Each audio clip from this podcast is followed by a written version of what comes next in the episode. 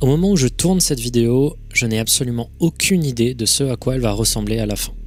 Vous êtes devant le findings qui a été le plus difficile à faire, pas nécessairement parce qu'il a demandé énormément de temps, pas forcément parce que les sujets étaient extrêmement peu connus, mais bien parce qu'il s'agit, je pense, d'un des, si ce n'est du findings le plus violent de toute l'histoire de l'émission. La dernière phase cachée de YouTube que j'ai pu réaliser, elle avait un petit twist. Plutôt que de se pencher juste sur 5 histoires un peu aléatoires de l'histoire du site, je m'étais penché sur 5 youtubeurs qui avaient mal tourné, devenant des personnes moralement répréhensibles ou juste des criminels. Dans cette vidéo, du coup, je vous avais plongé dans un univers très sombre, parmi les vidéos les plus sombres de ma chaîne en réalité. Et j'avais envie de faire l'inverse avec cette vidéo, j'avais envie de partir de cet endroit extrêmement sombre d'internet certains des recoins les plus effrayants qui ont pu avoir un rapport avec le site YouTube, et lentement vous en extirper. Je vais traiter non pas de 5 histoires, mais bel et bien seulement de 3. 3 histoires qui sont parmi les plus horribles que j'aurais jamais racontées sur cette chaîne. Mais chacune, au fur et à mesure, portera de plus en plus de sens. Restez jusqu'à la fin, vous verrez, il y a aussi un quatrième truc que j'aimerais rajouter à la toute fin. également pour cette vidéo, il est possible que je vous demande à un certain moment d'aller regarder une autre vidéo si vous voulez encore plus de détails sur une des affaires. La première que je vais vous raconter, la plus horrible de toutes. Ça fait trois fois que j'essaye de tourner cette vidéo et à chaque fois j'arrête parce que tout simplement lire ce texte à voix haute est difficile. Donc comprenez une chose, si vous êtes une personne sensible, je vous déconseille de regarder cette vidéo ou du moins la première partie de cette vidéo. Je ne sais pas encore en combien de parties sera cette vidéo, je ne sais pas encore comment elle va se profiler. Donc pour faire plus court, cet épisode est l'un des plus violents de l'histoire de Findings. Mais cette violence a un sens. J'essaye de transmettre un message que vous allez comprendre uniquement vers la fin de cette édition la face cachée de YouTube.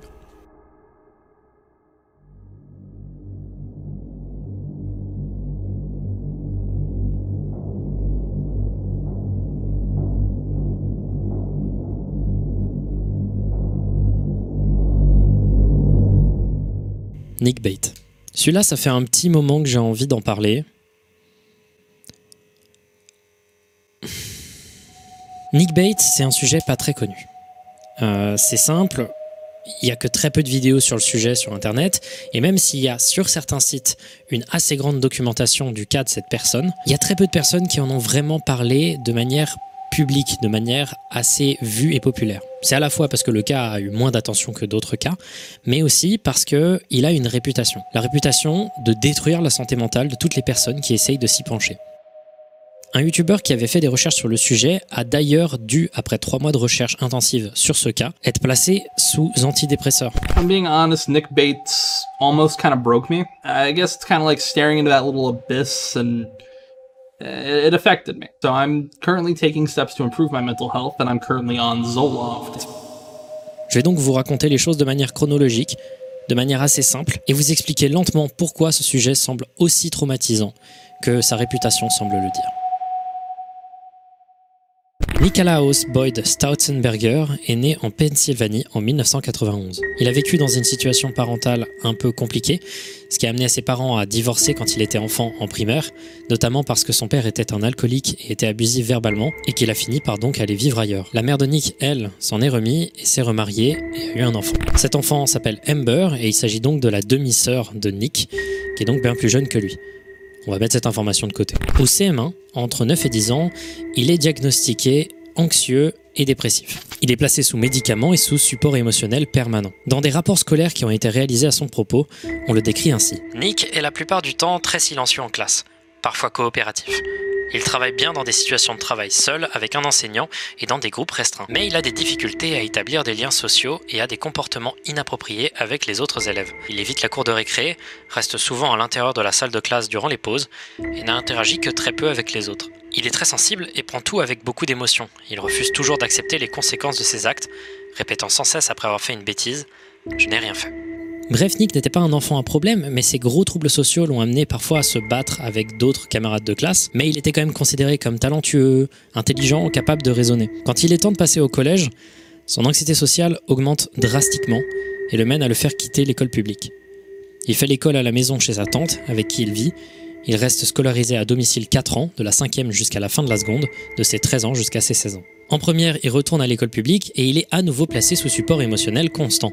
Néanmoins, son anxiété sociale a un peu baissé, ce qui fait qu'il est un peu plus capable d'approcher les autres personnes. Il passait néanmoins la majorité de son temps à son bureau à dessiner et ses camarades de classe ne le harcelaient pas. Juste, ils ne le calculaient pas. Il continuait cependant à avoir beaucoup de difficultés sociales, il évitait les endroits bondés comme la cafétéria et les couloirs, il ne rejoignait pas des groupes d'amis même quand on lui proposait et avait parfois des comportements prompts à attirer de l'attention négative sur lui, comme par exemple sussauter ses cheveux ou gémir sans aucune raison. Et si certains de ces symptômes peuvent être approchés de formes d'autisme, il faut savoir que Nick, durant l'intégralité de sa vie, ne sera jamais diagnostiqué autiste, ni même HP, ni même quoi que ce soit en réalité. Les seuls neuroatypiques qu'il possédait, c'était sa dépression et son anxiété. Ça me paraît important de le dire parce que finalement, ces gémissements et ces sussautements de cheveux et ce genre de choses et d'actes antisociaux, était majoritairement motivé par le fait de faire réagir les autres. Sa tante a fait pour lui une demande d'assurance pour invalidité sociale. C'est un programme fédéral d'aide pour certaines personnes démunies. Cette demande est acceptée, ce qui permet à Nick de vivre avec sa tante chez elle à plein temps. Voilà un des portraits qu'on peut réaliser de Nick qui soit les plus positifs possibles. Parce qu'en réalité, et je vais le placer ici, et je sais pas si vous y attendiez, Nick est probablement dans le top 3 des personnes les plus répugnantes que je n'ai jamais traitées dans l'histoire de Findings. Et tout va commencer à chavirer dès le collège en fait. Quand il va découvrir Internet. Et qu'il va commencer à s'y exprimer beaucoup. C'est à 12 ans qu'il commence à arriver sur Internet. Il a grandi avec le début d'Internet. Il était fan hardcore du dessin animé Homestar Runner et de The Bonus Stage, de dessin animé Flash, qui aujourd'hui ont un peu mal vieilli certes, mais qui à l'époque était un peu le summum de la création sur Internet, ça, ça, fédérait des communautés entières. Et lui, il était très actif. Il était tout simplement mode et éditeur du wiki d'Homestar Runner en 2004, puis ensuite un an après en 2005 sur le wiki de The Bonus Stage. C'est sur les wikis et les forums liés à ces deux dessins animés qu'il va rencontrer une fille qui s'appelle Anna. Alors Anna, on va la mettre de côté parce qu'on va parler en long et en large de la relation qu'elle a pu entretenir avec Nick et de sa nature, mais je préviens, c'est pas joli. À ce moment-là, sa présence sur internet va se multiplier. Il va créer des comptes sur YouTube, DeviantArt au fur et à mesure du temps, puis Twitter, LiveJournal, il va créer des blogs, plein de blogs, plein de trucs différents. Là, il va commencer à créer du contenu. Euh, c'est principalement sur DeviantArt qu'il va commencer en 2005 en postant ses dessins et ses animations. Ces animations qu'il a commencé à poster en 2007 consistaient en réalité de simples dessins où l'on fait apparaître ou disparaître des bulles de dialogue sans animer quoi que ce soit. Ces dessins étaient unanimement considérés comme très laids, mal faits, sans intérêt ou talent artistique. Il dessinait beaucoup sur papier ou sur Paint avec des graphismes dans le style que l'on pourrait s'imaginer être dessiné par un enfant. Et même au fil des années, au fur et à mesure qu'il essayait de s'améliorer dans le dessin, il n'a jamais vraiment atteint un niveau qu'on puisse considérer comme bon, voire même décent et personne ne l'a jamais vraiment considéré comme un artiste confirmé.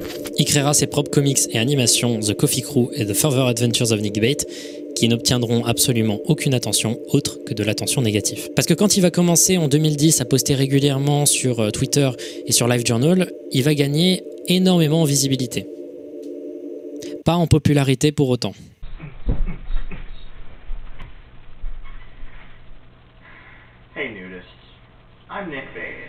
C'est simple, énormément de trolls le suivaient. C'était presque la totalité des gens qui le suivaient. Il était parfois mentionné dans des forums où ces trolls rigolaient ensemble de tous les aspects répugnants du personnage. Par exemple, des anecdotes sur son mode de vie très crade, comme le fait qu'il avait peur de l'eau, donc il ne se lavait pas le corps, juste les cheveux, et il utilisait seulement du déodorant Axe en guise de cache-misère. Et également, et surtout, un des premiers catalystes de la raison pour laquelle les gens ont commencé à le troller à mort, il ne se brossait jamais les dents, ce qui fait que ses dents pourrissaient de l'intérieur et ressemblaient à ça.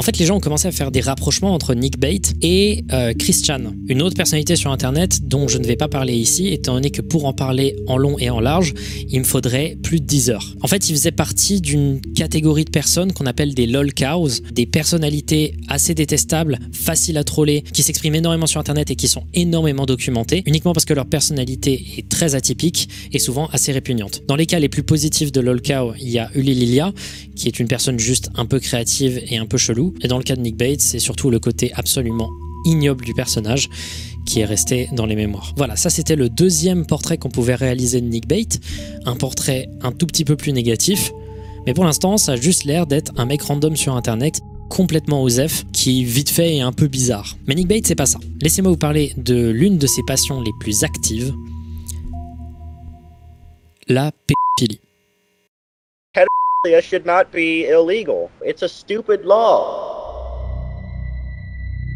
Avec le temps, sa présence sur Internet s'est concentrée donc autour de Twitter et de LiveJournal, qu'il utilisait comme des vrais lieux d'expression sans filtre sur lui, sa vie, ses intérêts et ses opinions. Et par lui, sa vie, ses intérêts et ses opinions, je veux dire son énorme focus sur la pédophilie.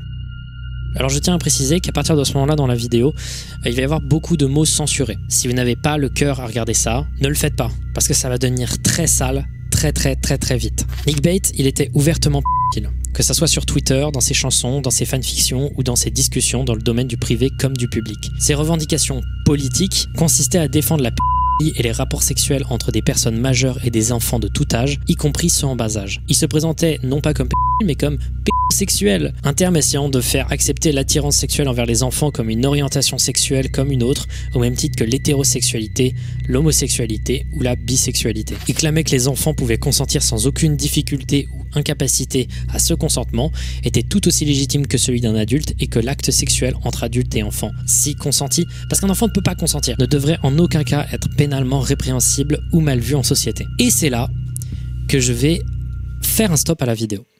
C'est simple, à partir de maintenant, vous avez deux choix. Soit vous décidez d'être dégoûté à vie et vous pouvez aller dans la description voir une vidéo non répertoriée qui montre un segment de cette vidéo avec tous les détails de l'affaire. Vous pourrez ensuite reprendre à ce timecode si vous voulez recontinuer la vidéo dans son flow normal. Ou alors vous pouvez continuer la vidéo maintenant et vous aurez les informations version diluée, version plus simple, avec moins de détails sordides, même si ça restera quand même assez difficile. Donc je le répète, si vous voulez la version non censurée, allez ici et ensuite continuez la vidéo à ce timecode là ou alors suivez la vidéo version diluée. Alors quand je disais qu'il faisait de la création sur internet, il faut aussi comprendre que Nick Bates, il était chanteur. Chanteur. Il était terriblement mauvais en guitare et en chant, mais il a quand même réalisé une démo avec plus d'une dizaine de chansons, toutes jouées avec le même accord dissonant et au thème centré uniquement sur une fille qu'il connaissait, la la p la et toute autre chose absolument affreuse. Les paroles sont toujours très crues, choquantes et sans aucune dentelle. Voici des extraits.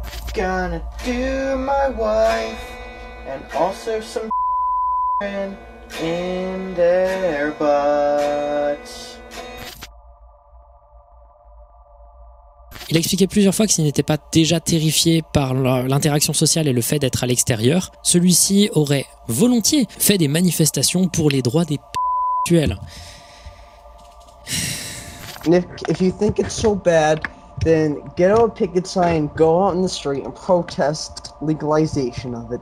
I would do this, but as you know, I do not do things in public. Les extraits de voix que vous pouvez entendre là depuis le début de cette rubrique, c'est bel et bien Nick Bate qui lui-même répond à quelqu'un de manière tout à fait nonchalante en sachant qu'il est enregistré sur Skype, persuadé que ce qu'il dit ne pourrait absolument pas être porté contre lui. How on earth could this possibly be used against me when I'm not going to have a job? Maintenant, ramenons un sujet qu'on a traité plus tôt et qu'on va ramener sur la table. Est-ce que vous vous souvenez de Anna, cette fille qu'il a rencontrée sur les forums de Homestar Runner et euh, The Bonus Stage? Eh bien, quand il l'a rencontrée, il a immédiatement développé un crush sur elle. Il y avait très très très peu de filles sur ce groupe de gens, donc elle n'était pas très surprise ou choquée qu'un garçon tombe amoureux d'elle. Elle l'a gentiment repoussé en expliquant qu'elle l'appréciait en tant qu'amie, mais sans aucune attirance. Il parlait énormément, il lui disait sans arrêt qu'il voulait l'épouser, il lui avait demandé en mariage plusieurs fois, chose qu'elle a toujours refusée, et à un moment il a carrément créé un autre blog sur lequel il ne parlait que exclusivement de Anna, étant donné qu'il ne voulait pas qu'elle voie les messages sur elle euh, sur son blog principal. Il écrira dans son blog sur Anna cette phrase. Il semblerait que la plupart de nos conversations aient au moins une instance de moi lui demandant de m'épouser ou de jouer à la PlayStation 2 à poil pendant que je la regarde en me ou quoi que ce soit d'autre, et elle qui répond juste, peut-être, d'une manière assez désintéressée. Ça donne bien une image des dynamiques et de ce à quoi ressemblait une discussion avec Nick Bate. Avec le temps, il s'est mis à inclure de plus en plus d'éléments sexuels la concernant au sein des jeux de rôle de la communauté. Elle a expliqué plusieurs fois son malaise profond avec ça, il n'a jamais arrêté de le faire.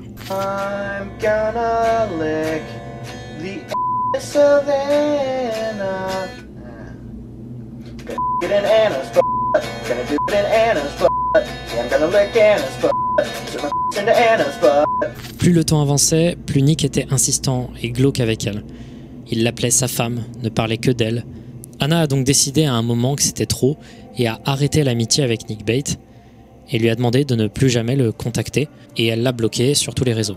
Il se considérait également parfois comme un auteur ou un écrivain, postant occasionnellement ses œuvres littéraires qui ne consistaient en réalité que de sortes de fanfictions glauques dirigées plus ou moins directement vers Anna, par exemple, il écrivait de longs paragraphes sur comment il traiterait Anna quand elle serait sa femme, comment sa vie sexuelle se passerait avec elle, inventait des scénarios où ils couchaient ensemble dans toutes sortes d'endroits glauques, contextes ridicules et avec des pratiques très malsaines. Bref, son obsession était extrêmement étouffante pour Anna. Malheureusement, il s'était déjà envoyé des lettres et appelé au téléphone. Nick avait son adresse et son numéro de téléphone portable. Il a envoyé des lettres à la maison d'Anna, et ce pendant des mois et des mois. Il a essayé de l'appeler plusieurs fois, y compris sur le numéro fixe de son foyer numéro que Anna ne lui avait jamais communiqué. Sur une des chaînes YouTube de Nick Bate, on peut le voir faire un room tour de son appartement. Il montre un mur de sa chambre spécifiquement dédicacé à Anna. Ce mur est couvert de photos, de lettres, de cadeaux et de tout objet en lien avec elle. There's the wall of Anna. Sometimes I put other things on it. Right now I have drawings of the Coffee Crew characters. Probably can't see it because it's uh, really not very much light in here. Um, il faisait également énormément de listes sur divers thèmes, dont une avec toutes les choses qu'il veut faire avec Anna, et une liste de meubles, objets divers, fournitures de bureau, etc. qui seront nécessaires à avoir quand il vivra avec elle. Et ce, après que Anna ait complètement coupé les ponts avec lui. Anna a beaucoup posté durant les années sur un site s'appelant Kiwi Farm, une sorte de forum dédié aux gens euh, qui ont une obsession avec les lol cows, et sur un thread sur Nickbait, elle explique un peu plus de choses à propos de leur relation. Et les détails sont assez affreux. On apprend notamment que Nick a menacé de multiples fois de venir chez elle, a proféré des menaces de mort particulièrement choquantes à tous ses petits copains successifs. Bref, Nickbait a stalké Anna pendant des années. Et encore aujourd'hui, en 2022, il continue de lui envoyer des lettres à son domicile. Maintenant, pourquoi est-ce que je mets ce personnage dans la face cachée de YouTube Vous inquiétez pas, hein, c'est pas fini. On est loin d'être arrivé au pire. J'en parle dans la face cachée de YouTube parce que Nick Bait a deux chaînes. Et sur une de ces chaînes, il y a deux vidéos en particulier dont je ne comprends pas le fait qu'elles existent encore. Laissez-moi vous analyser quelques vidéos pour comprendre le contenu qu'il y postait. D'abord, il y avait des vidéos qui étaient tout simplement des réponses aux trolls. Des trolls lui demandaient des informations et de voir certaines choses, et lui, il les montrait de manière complètement candide. Par exemple, la vidéo de Horror of Nick Steve, une vidéo dans laquelle il fait un close-up de ses dents et où il ne dit rien, et dans laquelle on peut voir l'étendue de la décrépitude de sa bouche. Vidéo qui lui avait été demandée, comme le dit la description de la vidéo. Je ne sais pas pourquoi, mais tout le monde veut des gros plans de mes dents. Donc voilà, ne me blâmez pas si vous vomissez. Mais sinon, le reste de ses vidéos, c'est plutôt des sortes de vlogs où juste il raconte des trucs, où il fait des présentations, des room tours, tout simplement. Comme la vidéo room tour dont j'avais pu parler précédemment avec Anna, où il montre sa chambre qui est très bordélique, il montre également le coussin qu'il utilise pour se mais lui il utilise le terme câliner. Il montre également ses consoles de jeux, sa télé, il montre aussi sa collection de canettes, une pochette avec des dessins pour son comics Coffee Crew et d'autres dessins. Ensuite, un classeur plastifié avec des lettres qu'Anna lui a envoyées avec les enveloppes toujours intactes. This has letters that Anna sent me in the mail and stuff. And then envelopes that they came in. Um, yeah, there's there's a Lincoln CD she sent me. Another letter over here. Yeah. Um, I have like my Coffee Crew comics and stuff in it. Captain, get out here.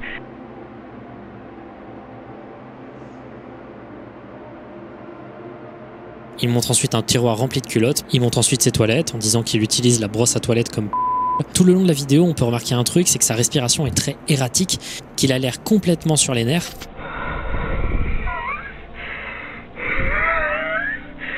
Uh,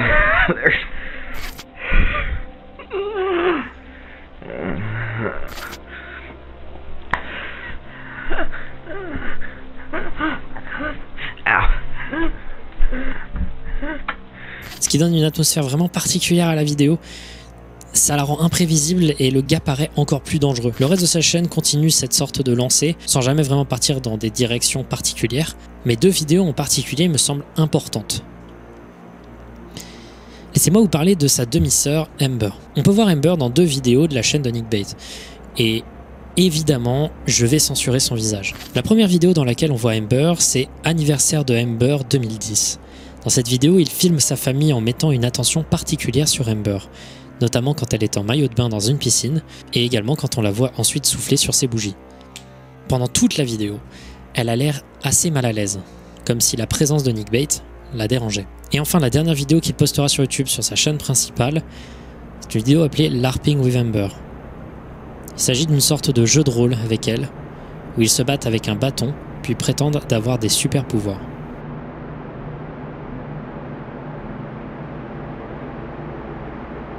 Un jour, pendant qu'il était en discussion textuelle sur internet avec quelqu'un, il a admis dans un chat avoir agressé sa petite demi-sœur, Amber, quand elle avait 8 ans. Les propos qu'il utilise sont affreux et sont des propos que j'ai encore beaucoup, beaucoup de mal à prononcer. Il explique que, selon lui, c'est elle qui a commencé.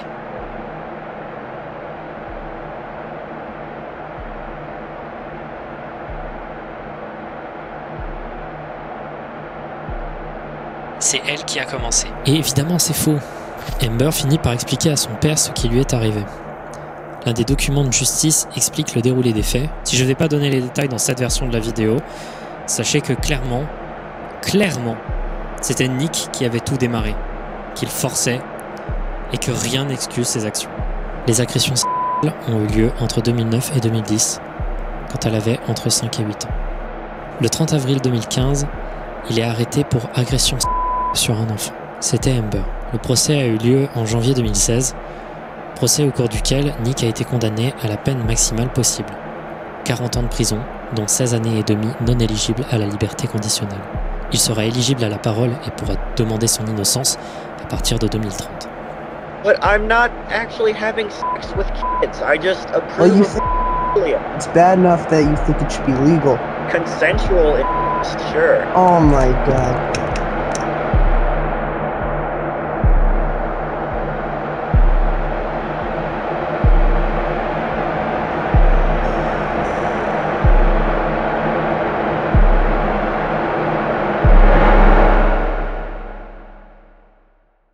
Encore une fois, vous êtes dans la version censurée là, donc vous n'avez pas les détails.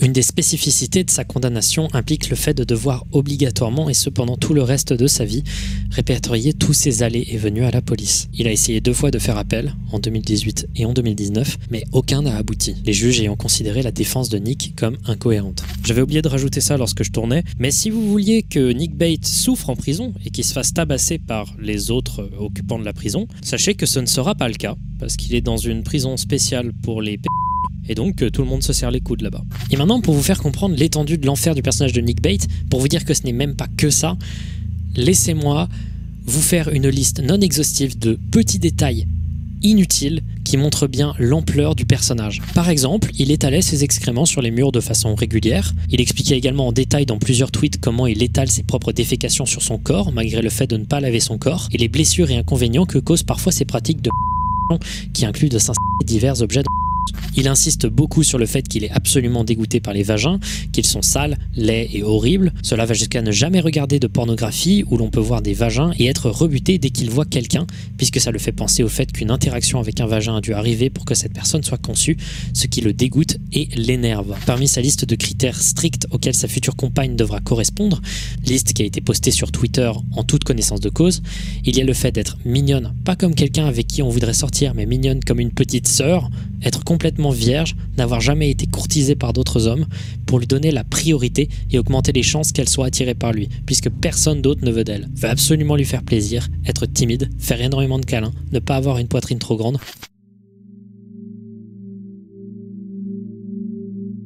Il vous manque beaucoup de détails, ceux qui n'ont pas vu la version non censurée. Et très franchement, c'est mieux que vous restez juste à ça. Nick Bate est répugnant et j'ai j'ai énormément dilué les informations. Il y a des choses que j'aurais voulu pouvoir mettre dedans.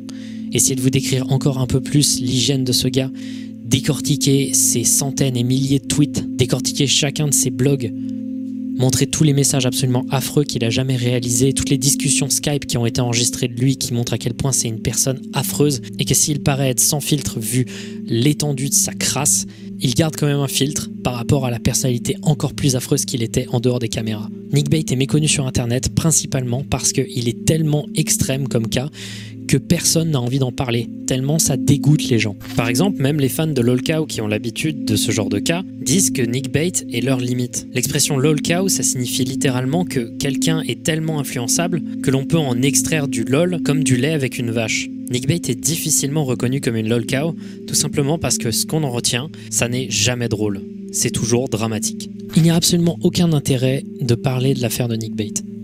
Aujourd'hui, on sait où il est en prison. Voilà d'ailleurs une photo de Nick Bait aujourd'hui.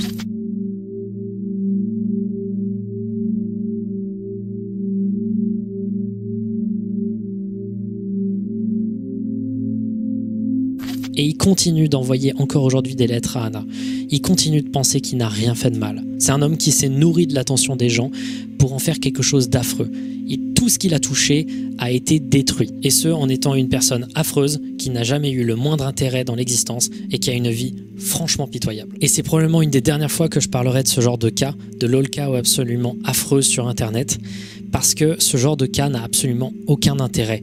Ce sont des gens qui ont fait des choses ignobles pour faire des choses ignobles, et en parler tient seulement et presque seulement de la curiosité morbide. Mais pas de celle qui peut faire avancer, de qui peut donner des informations, qui peut essayer de prévenir certaines catastrophes. Non. Là, c'est juste de la curiosité morbide qui, en plus de ça, quand on en éprouve, fait plaisir à la personne qui est responsable de ces atrocités. Mais il reste encore deux sujets à traiter.